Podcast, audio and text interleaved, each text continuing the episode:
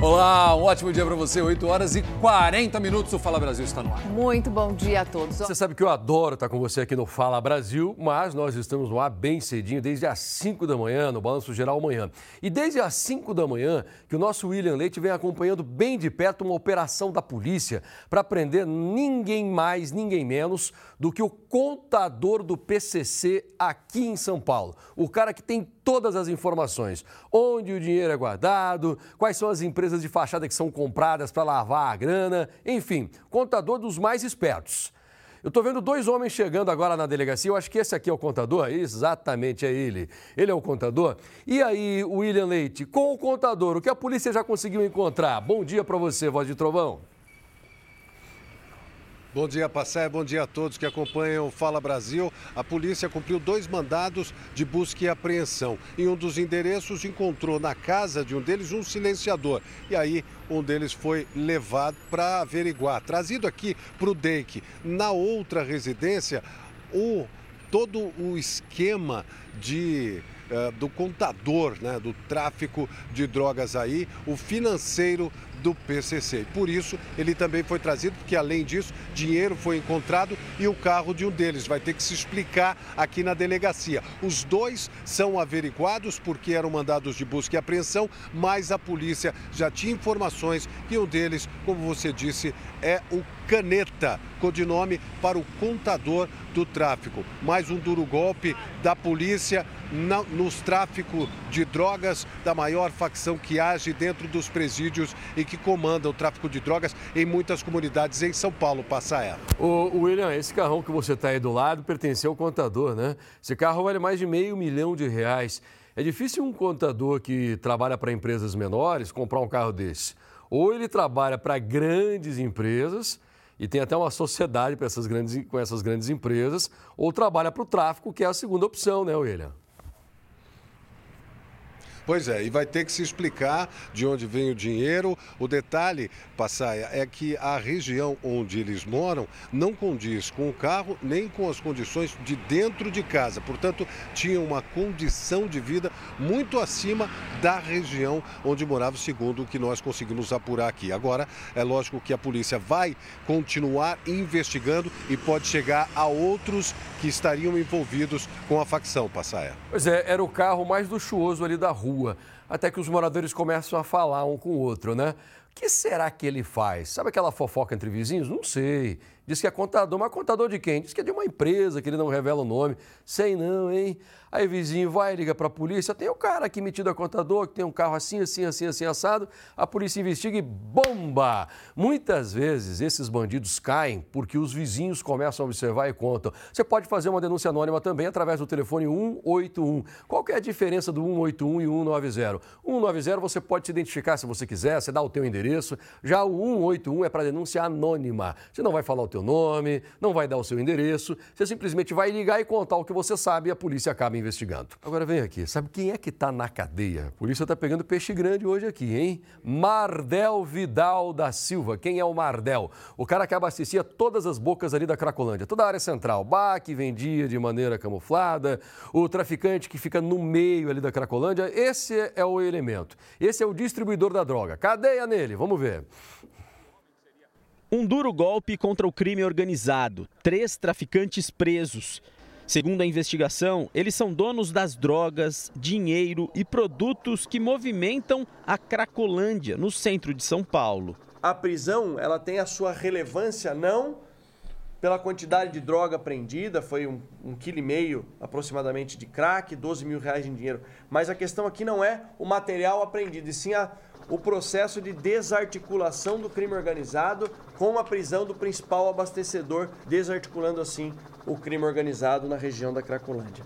Mardel Vidal da Silva é apontado como um dos principais traficantes da capital paulista. Ele foi um dos presos. Em apenas um dia de vendas para usuários de droga no centro de São Paulo, ele lucrou 12 mil reais. Mardel preferiu o silêncio. Ele foi preso em flagrante, tem, tinha droga com ele, né? Isso tá claro. Mas sendo um grande distribuidor da região da Cracolândia, não, isso não procede. O homem já tem um histórico de passagens pela polícia. Cumpriu 20 anos de prisão por tráfico, roubo, furto e receptação. Enquanto os dois primeiros detidos eram autuados, a Guarda Civil Metropolitana conseguiu deter este outro homem, Nikkei Ronald. Com ele foram apreendidos 110 papelotes de cocaína e 17 pedras de crack. Vejam só, a Clarice ainda nem nasceu, mas a mãe, Aline, já sabe que a filha tem um problema no coração e precisa de atendimento especializado. O problema é que faltam vagas no sistema público de saúde de todo o Brasil para esse tipo de caso. Há dois meses, a espera de Aline, que deveria ser motivo de alegria, se tornou uma preocupação. Fazer um exame e descobrir que ela tinha esse problema cardíaco foi um choque. Como se o chão se abrisse. No começo foi como viver um luto de um bebê que estava vivo. A Aline está grávida de sete meses. No último exame, descobriu que a filha Clarice tem síndrome da hipoplasia do coração esquerdo. Isso significa que todo esse lado do coração é menos desenvolvido. É um problema grave que pode levar à morte. Por isso, a mãe precisa de cuidados especiais durante a gravidez e principalmente na hora do parto. Assustada, Aline começou uma jornada difícil em busca de atendimento especializado. A gente viu que a taxa de mortalidade é alta, então, assim, a gente acaba esperando o pior. É uma corrida contra o tempo. Até agora, a Aline não pôde fazer o pré-natal especializado, nem pelo SUS, nem pelo plano de saúde. O jeito foi bater em uma outra porta. Na justiça, ela conseguiu uma liminar, garantindo que o plano cubra o atendimento dela e do bebê. Mas até agora não teve respostas do convênio e essa espera já está longa demais. A liminar ainda determina que o atendimento seja feito preferencialmente no Hospital do Coração ou no Instituto do Coração, ligado ao Hospital das Clínicas de São Paulo. No Brasil, cerca de 30 mil crianças por ano nascem com algum tipo de anormalidade no coração. É a chamada cardiopatia congênita. 90% dos casos ocorrem ainda durante a gravidez. Além do susto com a notícia, muitas mães enfrentam os mesmos desafios da Aline. Em todo o país, o SUS conta com pouco mais de 5 mil leitos de UTI neonatal. É um número considerado pequeno diante da demanda. No mínimo, são três cirurgias ao longo dos primeiros dois anos de vida para que a gente possa oferecer a esta criança uma condição próxima do normal. Segundo o último levantamento da Sociedade Brasileira de Cardiologia, 65% das crianças com cardiopatia congênita não têm atendimento adequado no país, pela falta de leito, profissionais e estrutura. Por isso, muitas crianças podem não resistir.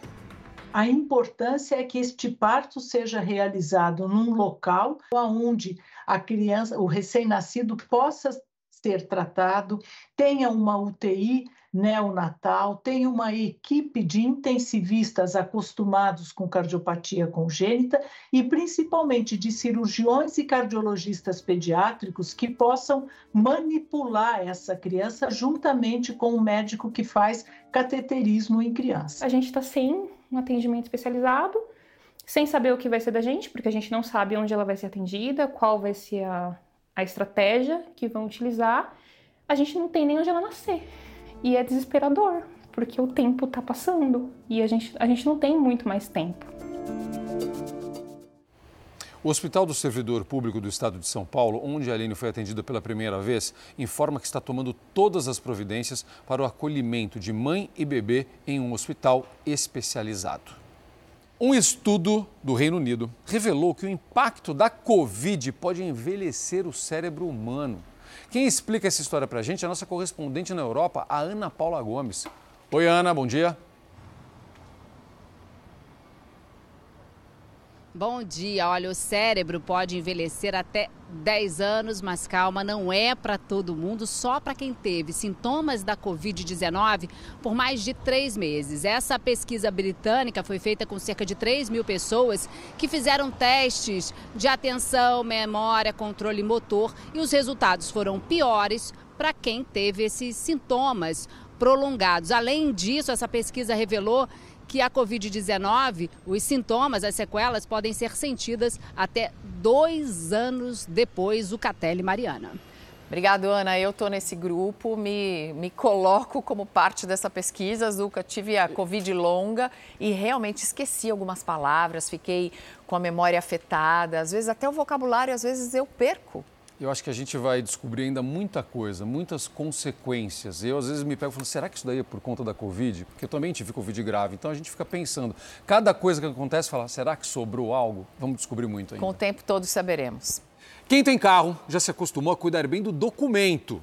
Ter ele sempre à mão, para o caso de ser parado em alguma blitz. É só para que a gente usa, né? É. Bom, mas em São Paulo, de uns tempos para cá, esse documento de papel deixou de ser até tão necessário porque as versões digitais são facilmente encontradas. Você baixa pela internet, até mesmo a transferência de veículos é feita da forma mais fácil. No meio do caminho, uma fiscalização. Se o policial militar fizer o sinal, o motorista é obrigado a encostar o carro e apresentar os documentos. Nós solicitamos tanto o documento do veículo, que é o certificado de licenciamento anual, quanto a CNH do condutor. Mas e aí, como está a sua situação? Tudo em ordem. O motorista pode apresentar o documento físico ou digital. Ah, eu prefiro o físico, porque internet mesmo eu sou meio leigo para mexer com a internet. Eu ainda prefiro o papelzinho, porque na hora que eles param, a gente estando com o papelzinho na mão, tudo é mais rápido. Esse empresário prefere acompanhar o avanço da tecnologia. Mostrou o celular para o PM. Meus documentos estão no meu celular. Hoje em dia, eu acho que tudo digital ajuda bastante a gente. O licenciamento na versão digital está disponível desde 2020. Para ter acesso é simples Após o pagamento da taxa, é só baixar ou imprimir o documento no site do Detran ou no aplicativo Carteira Digital de Trânsito. Se no momento da fiscalização o agente de segurança tiver como checar a situação documental, o porte é dispensado. Se a pessoa for fazer uma viagem para um lugar muito distante, muito inóspito, onde já se sabe que o acesso à internet é mais difícil, então aconselha-se que ela esteja portando o documento físico. Os documentos digitais também facilitaram o processo para compra e venda de carros. Antes era preciso ter o documento único de transferência, o DUT, que as pessoas tinham costume de guardar em casa para não perder. Mas agora ficou mais fácil. É só imprimir o documento no site do Detran e preencher com os dados de quem vai vender e comprar o veículo. Mas ir ao cartório para reconhecimento de firma ainda é necessário. Porque num passado não tão distante, esse trâmite às vezes demorava 15 dias para acontecer. Tem toda uma, uma logística que impacta que esse processo seja rápido.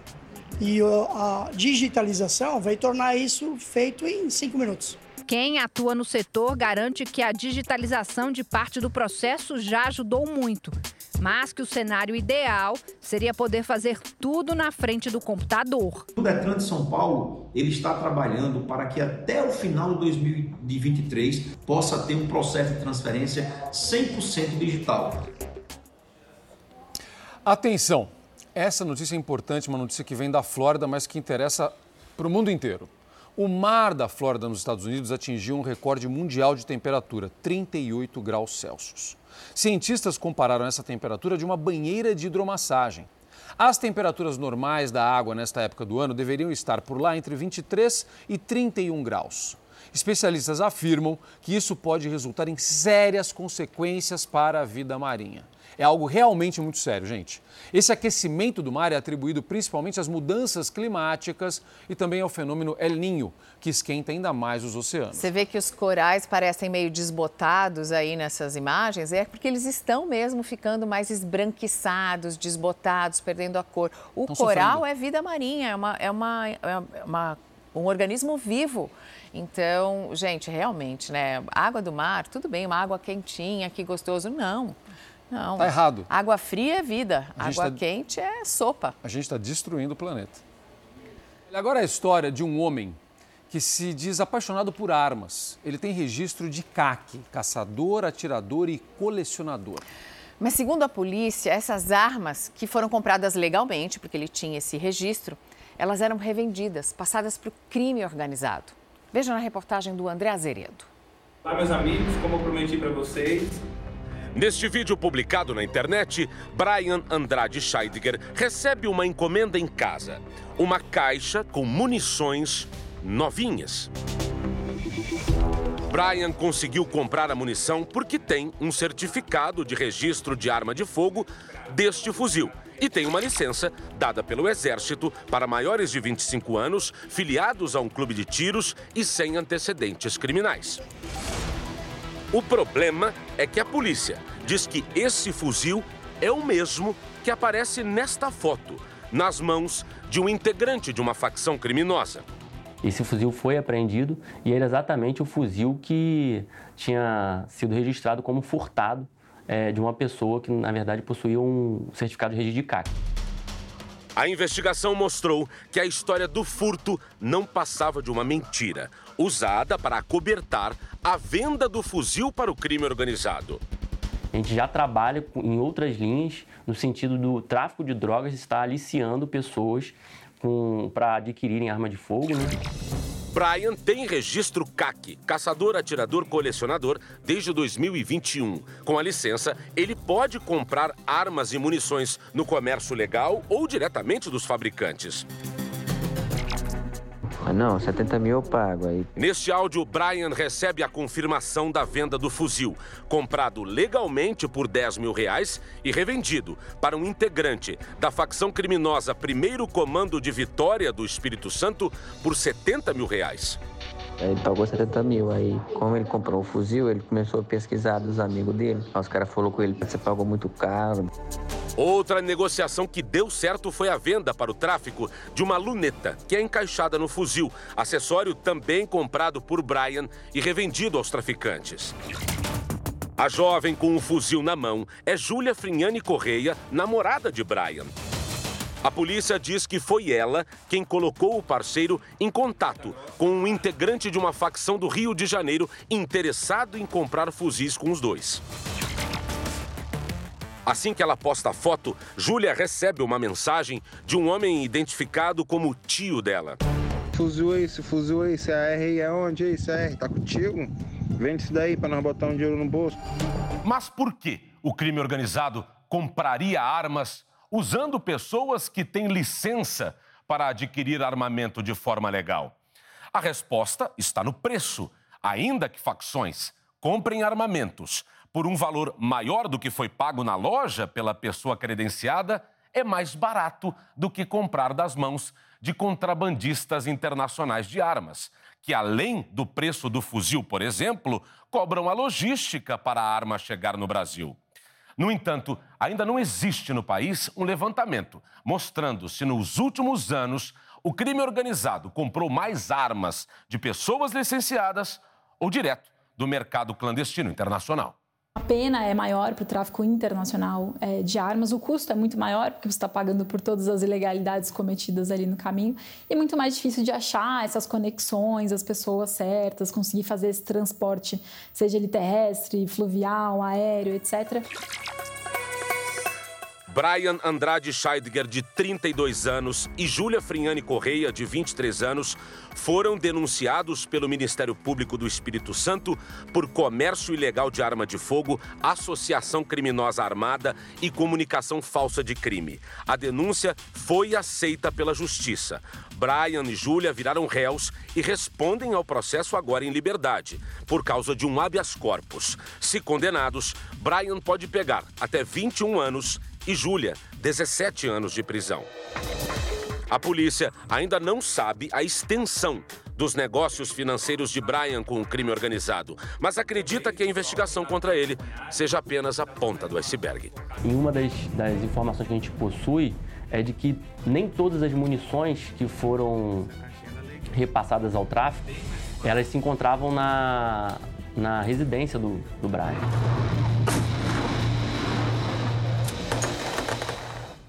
O presidente Lula retoma a agenda hoje, depois de passar por mais uma infiltração para diminuir as dores no quadril. Hoje ele recebe ministros no Palácio da Alvorada.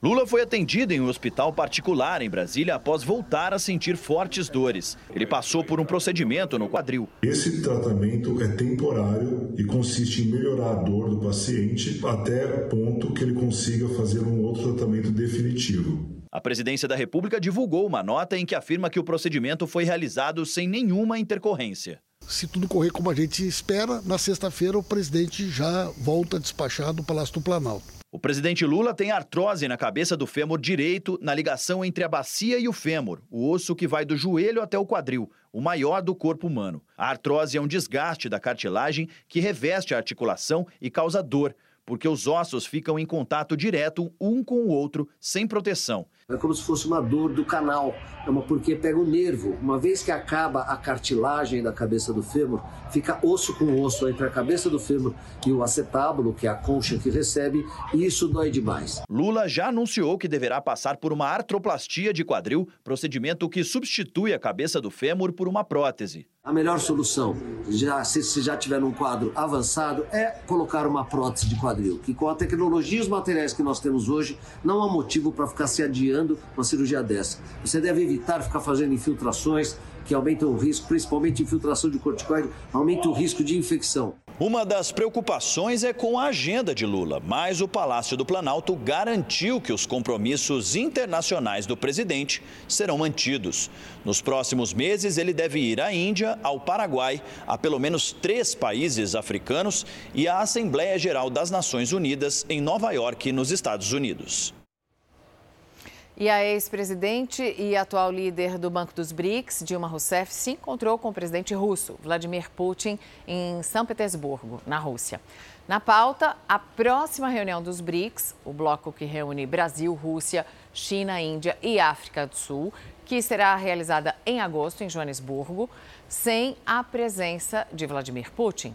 O governante tem mandado de prisão emitido pelo Tribunal Penal Internacional e não vai se arriscar indo a um encontro. Sem citar as sanções internacionais que foram impostas ao governo da Rússia em consequência da guerra com a Ucrânia, Dilma Rousseff garantiu em nota que o banco BRICS não considera novos projetos na Rússia. E o economista Márcio Postman será o novo presidente do IBGE. E a Vanessa Lima tem os detalhes direto de Brasília. Oi, Vanessa, bom dia. Bom dia, Zucatelli. Bom dia, Mariana. Pockman vai substituir Simar Azeredo, que vinha presidindo o IBGE de forma interina desde janeiro. Filiado ao PT, ele é uma escolha pessoal do presidente Lula. O IBGE é vinculado ao Ministério do Planejamento de Simone Tebet. Pockman já foi presidente do Instituto de Pesquisa Econômica Aplicada, o IPEA, e fez parte da equipe de transição de governo. Zucatelli, Mariana. Obrigado, Vanessa. Depois de um divórcio conturbado, o ex-marido da cantora Shakira, Gerard Piquet, vai se casar com a namorada. Fontes próximas ao ex-jogador espanhol disseram que Piquet e Clara Kia já estão cuidando de todos os preparativos para a cerimônia. E será um casamento duplo. O ex-atleta vai se casar no mesmo dia que o irmão dele. A data da troca das alianças não foi revelada, mas o local já foi definido. Será a cerimônia na família da na fazenda da família, que fica na região da Catalunha, na Espanha. Agora, Piquet então ainda vai roubar todos os holofotes do casamento do, do irmão. irmão? É Eu, se fosse a noiva do irmão, daria um chega para lá nesse aí. É, porque vai ser o casamento do Piquet é, e também É, e do também irmão. do irmão. É. E a Caixa Econômica Federal começa a depositar, a partir de hoje, na conta dos trabalhadores, o lucro dos mais de 12 bilhões de reais do Fundo de Garantia. Cerca de 130 milhões de brasileiros que tinham saldo no fundo no final do ano passado devem receber alguma quantia. Será um crédito, claro, proporcional. Para cada mil reais, por exemplo, serão depositados um pouco mais de 24 reais. O pagamento vai até a próxima segunda-feira. Só que é aquele dinheiro que só pode ser retirado em caso de demissão sem justa causa, aposentadoria ou para compra da casa própria ou em caso de uma doença muito grave. Mas é bom saber que o dinheiro está lá no fundo rendendo um pouquinho. um pouquinho. Opa! E a polícia apreende mais de 100 mil produtos falsificados em São Paulo. Eleandro Passaia tem os detalhes. Oi, Passaia. Mariana, muita coisa apreendida, né? E olha que foram duas ações diferentes. Na primeira, a polícia descobriu no interior uma loja física e um brechó online suspeitos de comercializar produtos de luxo roubados. Esses produtos eram roubados de mansões aqui na capital paulista e levados para esse brechó. E tinha muita madame comprando essas bolsas falsificadas. Na segunda operação, 130 mil itens retirados de circulação. No total, três pessoas presas. Vamos ver. Num dos maiores pontos de comércio popular do país, a 25 de março, a polícia encontrou um depósito cheio de produtos piratas. Entre as apreensões estão pulseiras e distintivos dos maiores clubes de futebol do país. Duas pessoas foram presas e enquadradas na nova Lei Geral dos Esportes, que torna crime a utilização indevida de símbolos oficiais. A pena é de dois a quatro anos de prisão e pagamento de multa. Em Jundiaí, no interior de São Paulo, a polícia apreendeu diversos objetos de algumas das mais conhecidas marcas de luxo do mundo. Entre eles, bolsas, roupas e joias que tinham sido roubadas na capital paulista. Uma comerciante foi presa. A mulher tem uma loja física e também fazia o anúncio dos produtos em um brechó online. A suspeita afirmou que comprou mercadorias de uma outra mulher, que já era investigada por receptar produtos roubados em residências. Todos os artigos de luxo foram recolhidos e encaminhados à delegacia. Segundo a polícia, uma vítima já fez o reconhecimento de um dos objetos apreendidos. Olha, tão falso quanto essas mercadorias é o taxista que nós vamos mostrar para vocês aqui agora. Cadê a imagem do rapaz? Aí é do táxi falso. Mas tem o taxista falso aí também, Marcos Leandro? Tem sim, Passaia. O carro usado durante os crimes também foi apreendido oito maquininhas e 41 cartões de crédito foram encontrados dentro do falso táxi. Olha ele aí, olha, o falso taxista. Esse é o cara. Esse é o cara. E segundo a polícia, o que, que ele fazia, Passaia? Ele conseguia a senha com um programa né? e trocava os cartões dos passageiros durante as corridas, ou seja, ele ficava com o cartão da vítima e com o programa ah. que ele ah. tinha, né, de hum. descobrir a senha, aí, meu amigo, ele fazia a festa, ele limpava a conta das vítimas. E uma delas teve um prejuízo de quase 5 mil reais para saia. Olha, é um chupacabra, né, que ele colocava na maquininha Isso e mesmo. acabava retirando a senha da pessoa. Vamos lá. Esse caso que você acabou de ver levanta um outro alerta para todos nós. Você sabia que existem muitos táxis falsos aqui em São Paulo? Agora, como descobrir se o táxi que você pegou é verdadeiro ou falso? Põe no ar. Olhando assim, parece um táxi normal, mas é falso. A placa foi clonada. O sinal luminoso comprado na internet. O taxímetro nunca foi fiscalizado. O veículo fake circulava pelas ruas do Itaim Bibi, área nobre da zona sul de São Paulo. Mas a apreensão desse carro levantou um questionamento: como reconhecer um táxi falso? A placa está no ponto, a gente fala é um táxi, né? Muitos que tem a, aquela aqui em cima ninguém vai saber né, se é falso ou se é verdadeiro. Né? A forma mais rápida é olhar o selo de autenticação no taxímetro. Ele tem um modelo padrão, embora haja alguma diferença para alguns táxis, mas ele tem um modelo padrão e, sobretudo, tem que chamar chama atenção aquele lacre que em São Paulo é do IPEM, Instituto de Peso e Medidas, que é a comprovação de que não só aquilo é original, mas também que ele foi revisado anualmente, portanto ele representa é, fielmente a distância percorrida e o tempo percorrido também. A gente não vê o usuário tendo esse hábito de pedir para olhar. O que, que ele vai ver? Ele vai visualizar um selo. E o lacre ali, para ele está tudo certo. Anderson é taxista há 17 anos e participa de uma associação com outros 100 motoristas. Preocupados com os golpistas, eles criaram placas de identificação com QR Code. Ao escanear o código, o passageiro é direcionado para a central de atendimento da associação. Somos nós que estamos tentando fazer com que o nosso público, os nossos clientes fiquem mais seguros. Os falsos motoristas evitam pontos de táxi e aplicativos. Preferem locais de grande aglomeração, como saída de shows e eventos. E uma vez que se entra em um táxi falso, a viagem pode sair bem cara. Isso porque os criminosos agem no fim da corrida, na hora do pagamento. O passageiro pode ser vítima do golpe da maquininha. Com a apreensão do táxi falso, a polícia encontrou 41 cartões de crédito e oito maquininhas usadas para aplicar golpes. Uma vítima perdeu quase 5 mil reais ao ter o cartão clonado.